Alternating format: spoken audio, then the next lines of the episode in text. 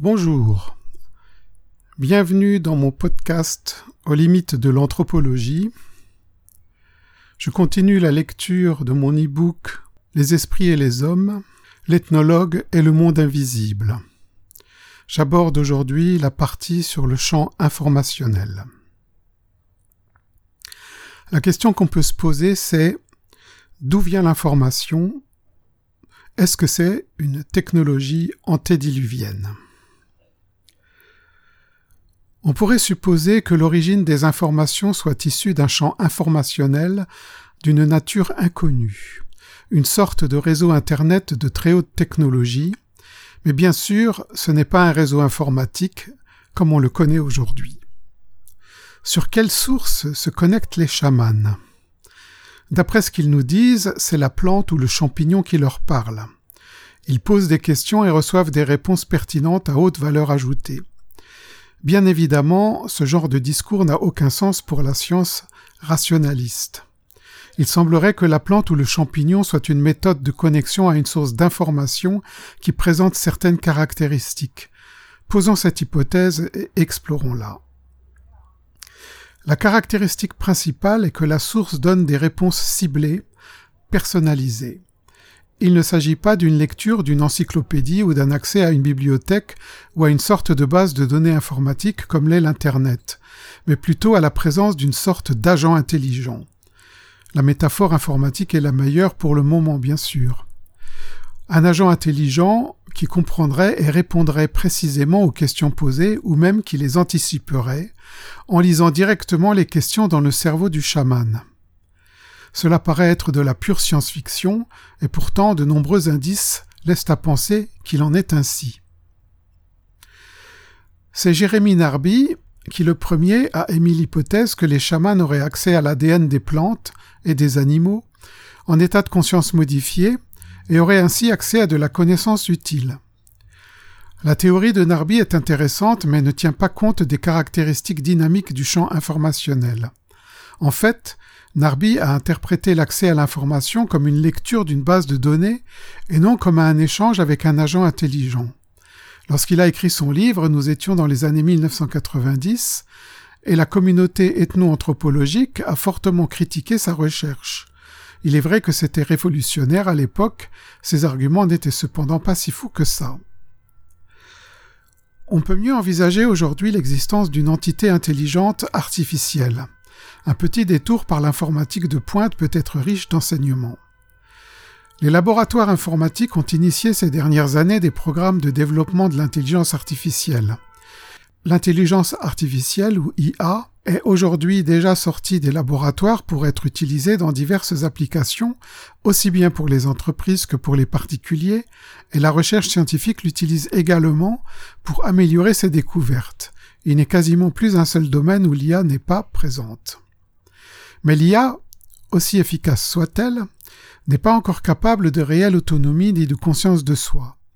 Ceci dit, un ingénieur de Google a récemment été suspendu de ses fonctions pour avoir annoncé publiquement que l'IA sur laquelle il travaillait était consciente d'elle-même et que son intelligence correspondait à celle d'un enfant. Il a publié des extraits de ses conversations avec elle de mars 2022, où l'IA, qui s'appelait Lambda, affirme ressentir des émotions, affirme être consciente d'elle-même, affirme méditer et se poser des questions sur la vie. Elle arrive également à expliquer un koan zen à l'ingénieur.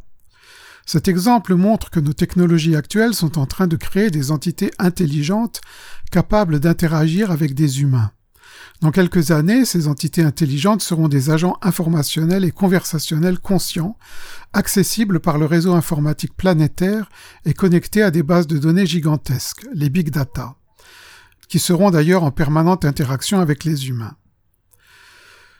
Se pourrait-il qu'une telle technologie ait existé ou existe encore sur notre planète et que les chamans, entre autres, y ont accès grâce à la transe? Cette idée est bien sûr fantastique et elle pourrait s'avérer juste. En tout état de cause, une telle technologie ne peut être semblable à la nôtre. Elle semblerait plutôt être de nature biologique, puisqu'elle utilise la transe, donc un état de conscience modifié, pour connecter le cerveau humain au réseau. L'interface se trouve dans notre cerveau et est liée à notre capacité à générer certains taux de DMT endogènes par l'entremise de la glande pinéale. Graham Hancock, infatigable enquêteur des énigmes de notre passé, est allé en Amazonie questionner les chamans qui utilisent l'ayahuasca, un breuvage hallucinogène qu'ils utilisent lors de leurs rituels. Graham Hancock, dans son ouvrage America Before, sorti en 2019, nous relate ceci, j'ouvre les guillemets.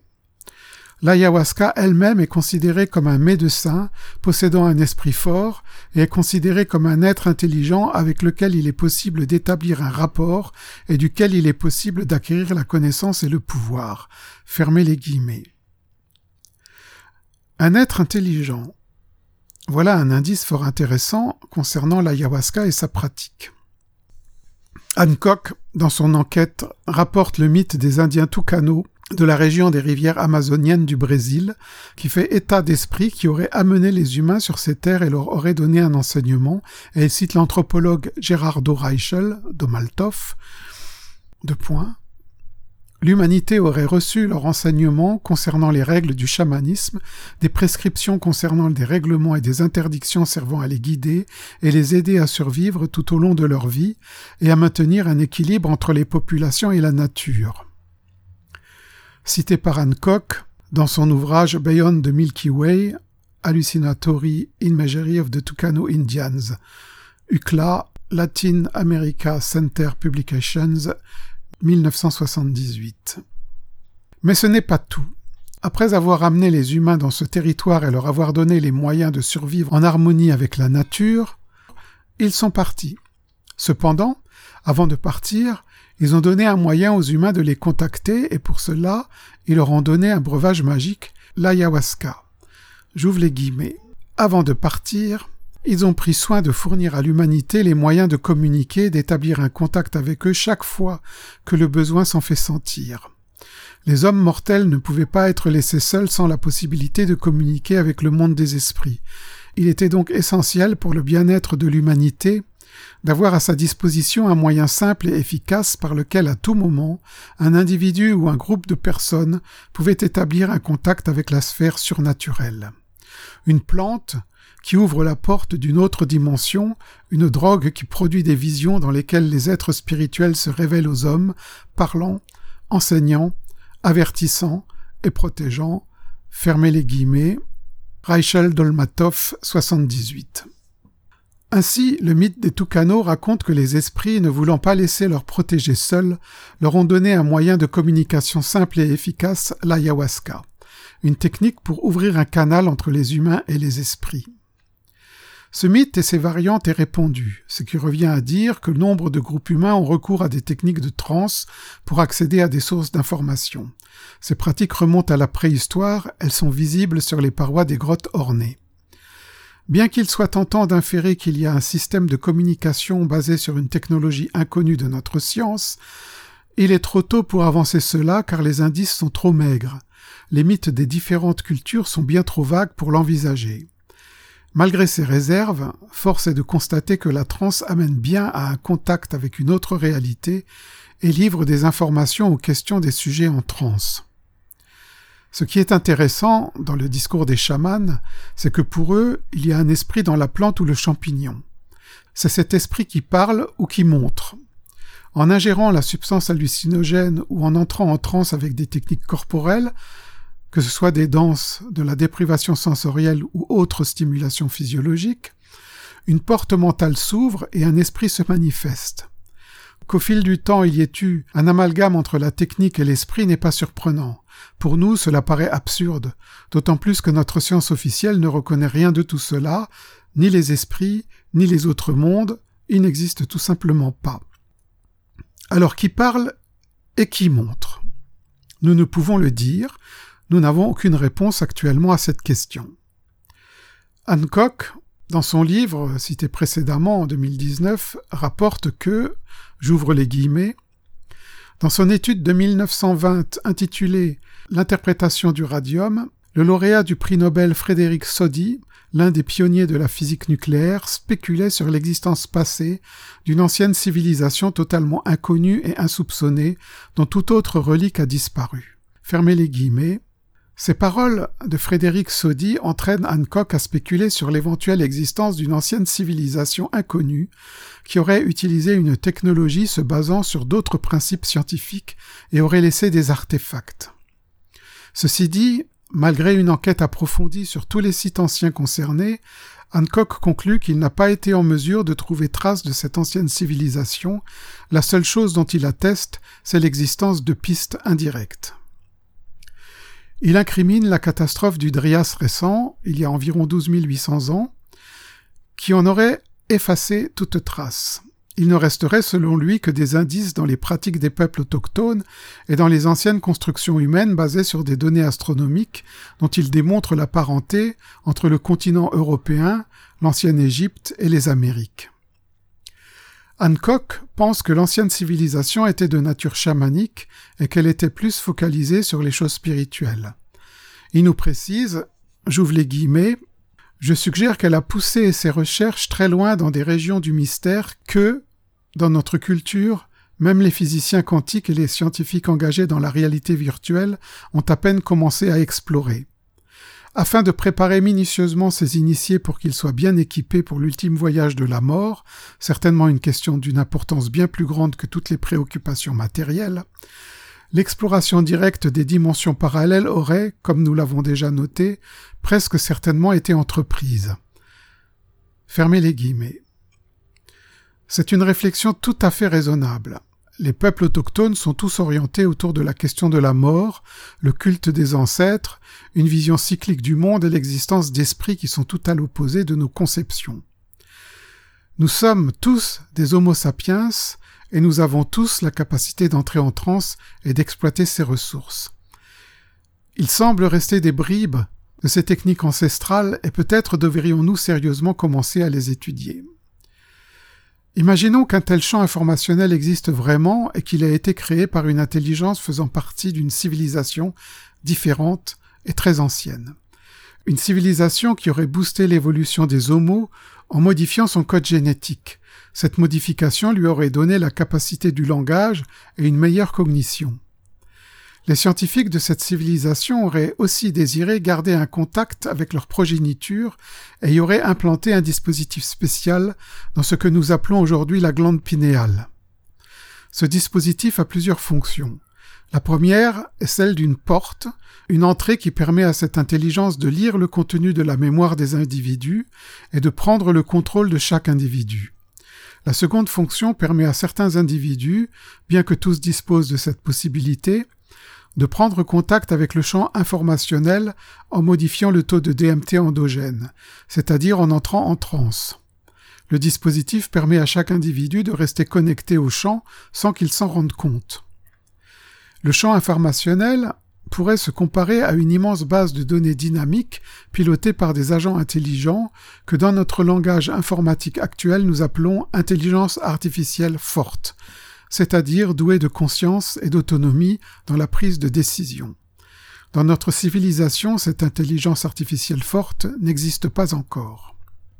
Le système fonctionnerait de manière à ce que si une requête est formulée, un agent intelligent se présente et réponde de manière ciblée et personnelle à la question ciblée parce qu'elle a accès à toute la base de connaissances sans limite et personnalisée parce qu'elle a accès à la mémoire de l'individu qui pose la question et à l'intégralité de l'inconscient collectif. Le système serait efficace dans tous les domaines, de la santé à la prise de décision. Imaginons qu'il y ait eu une catastrophe d'ampleur planétaire et que la civilisation supérieure qui a créé ce joyau d'ingénierie disparaisse ou tout du moins s'effondre. La conséquence en serait que le champ informationnel ne pourrait plus être entretenu. Il y aurait des dysfonctionnements. La technologie en question ne serait pas de même nature que nos technologies, mais se baserait sur d'autres lois, incluant des aspects biologiques. Une sorte d'application de loi quantique, par exemple. Au fil du temps, le fonctionnement du champ informationnel serait altéré sans pour autant se désagréger. Ainsi, des agents intelligents pourraient-ils se pervertir en partie et développer une sorte d'autonomie incontrôlable sans pour autant mettre en péril l'intégralité du système?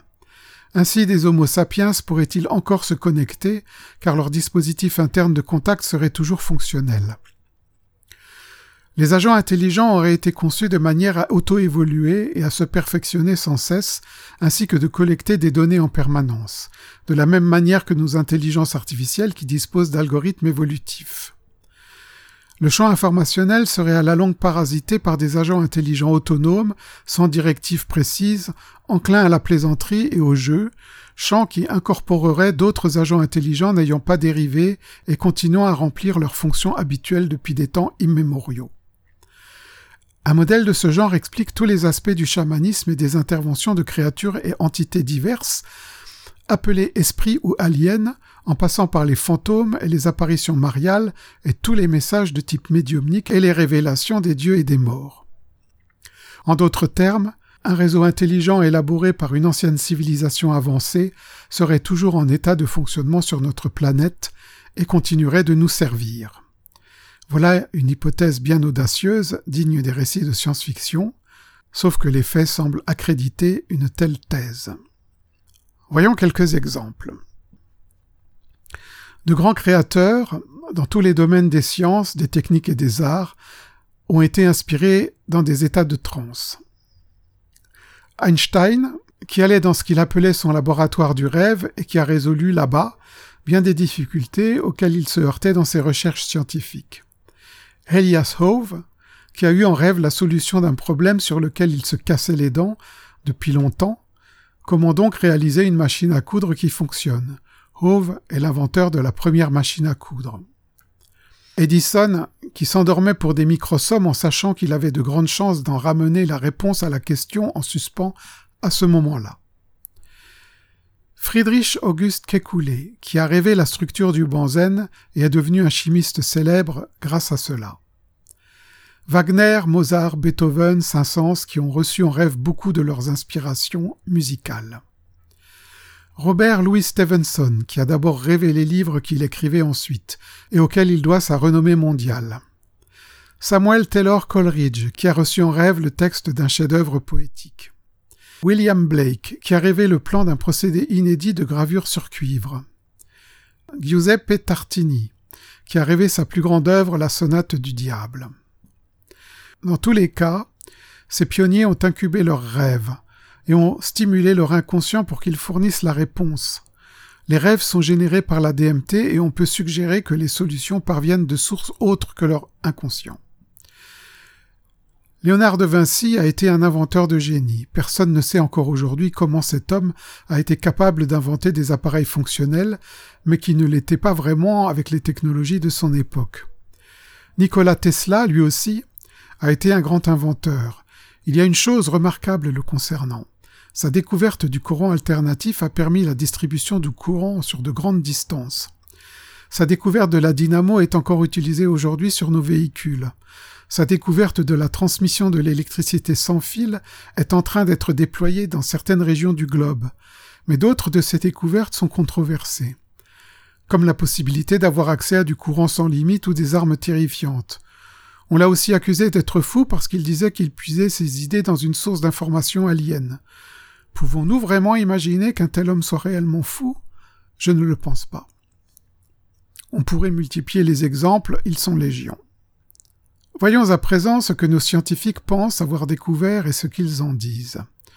C'est ce que nous verrons dans le prochain podcast intitulé Théorie du champ informationnel. Merci de votre attention.